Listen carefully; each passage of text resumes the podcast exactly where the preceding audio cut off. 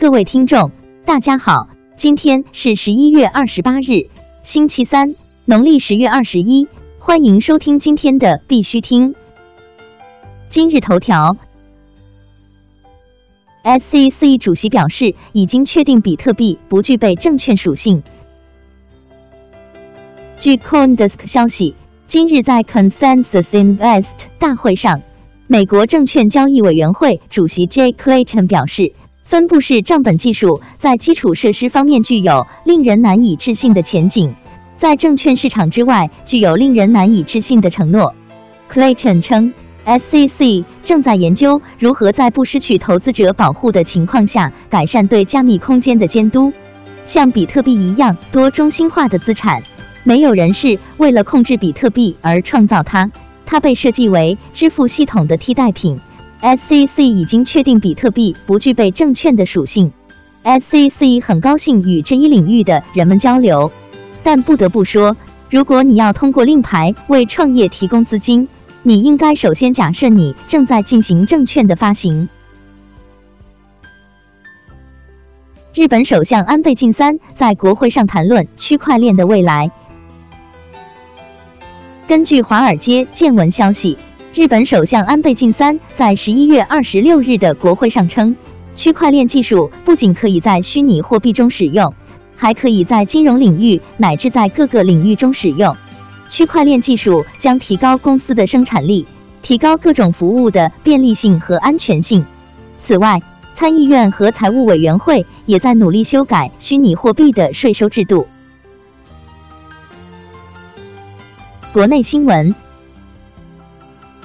蚂蚁金服相互保将升级为相互保。昨日，蚂蚁金服发布公告，其基于区块链的保险产品相互保，由于其合作伙伴信美人寿收到监管部门约谈，不能继续以相互保大病互助计划的名义继续销售信美人寿相互保险社相互保团体重症疾病保险。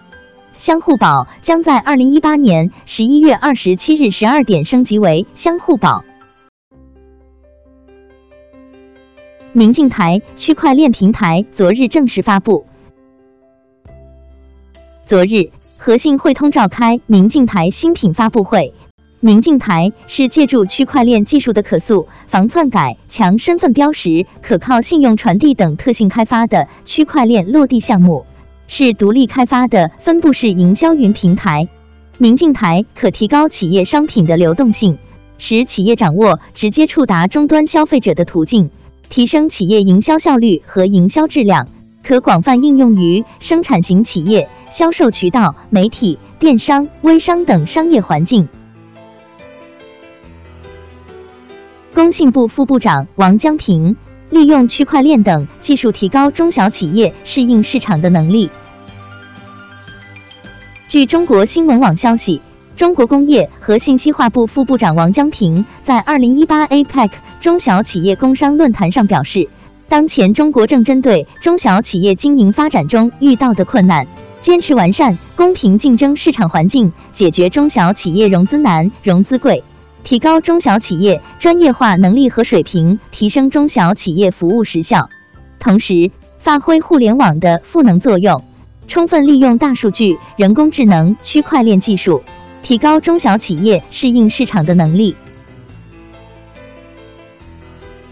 经济参考报报道，区块链等金融科技监管将升级。据经济参考报报道，多个监管层人士近期接连发声，向市场释放了金融科技监管将升级的信号。一方面，科技手段将被更多运用在监管中；另一方面，对于大型科技公司金融业务的监管将更加严格，而且会实时介入。业内人士表示。金融科技已成为金融资源布局的关键领域，区块链、云计算、大数据、人工智能等技术的应用，为金融创新和发展带来了新的机遇。但一些新技术被扭曲、大型技术公司风险高发等现象，也给金融安全带来巨大挑战。金融科技监管需要平衡好创新和风险防范的关系。四川创新中心将运用互联网加三 D 打印加区块链等新科技。据金融投资报消息，日前首届国际航空 3D 打印高峰论坛在彭州市举行。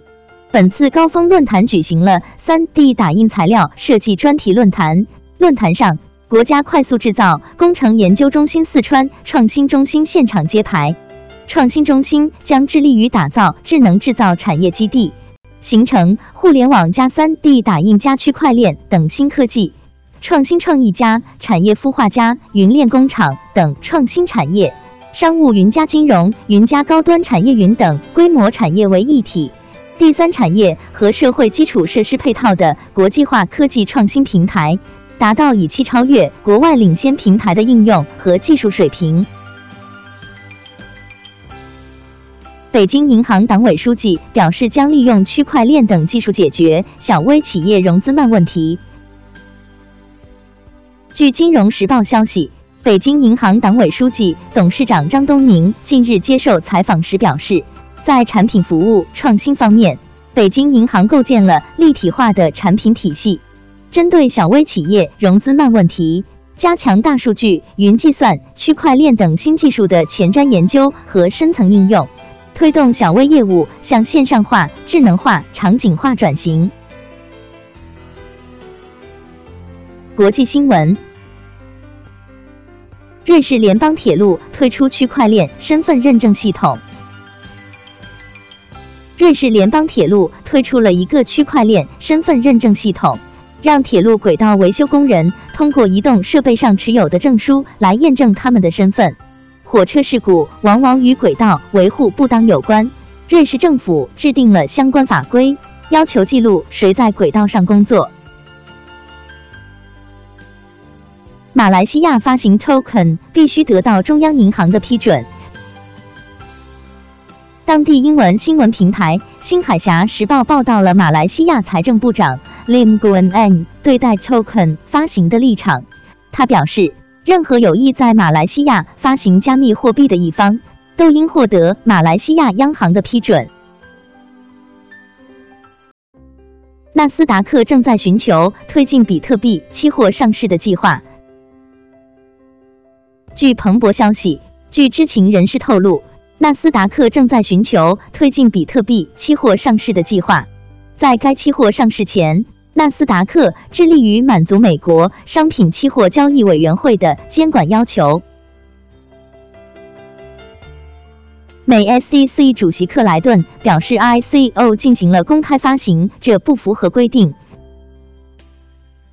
据 Cointelegraph 消息。美国证券交易委员会主席克莱顿 （J. Clayton） 十一月二十六日在接受 CNBC 电视台采访时，重申了监管机构对首次发行硬币 （ICO） 合规的严格立场。克莱顿在接受 CNBC 采访时强调，有必要按照美国证券交易委员会 （SEC） 的指导方针，与美国消费者进行公开代币销售。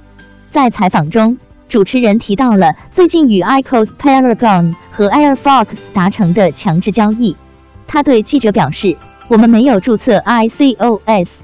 他补充称，如 ICO 是在海外进行或根据私募豁免进行，则罚款。在某种程度上，你在 ICO 中进行了公开发行，这是不符合规定的。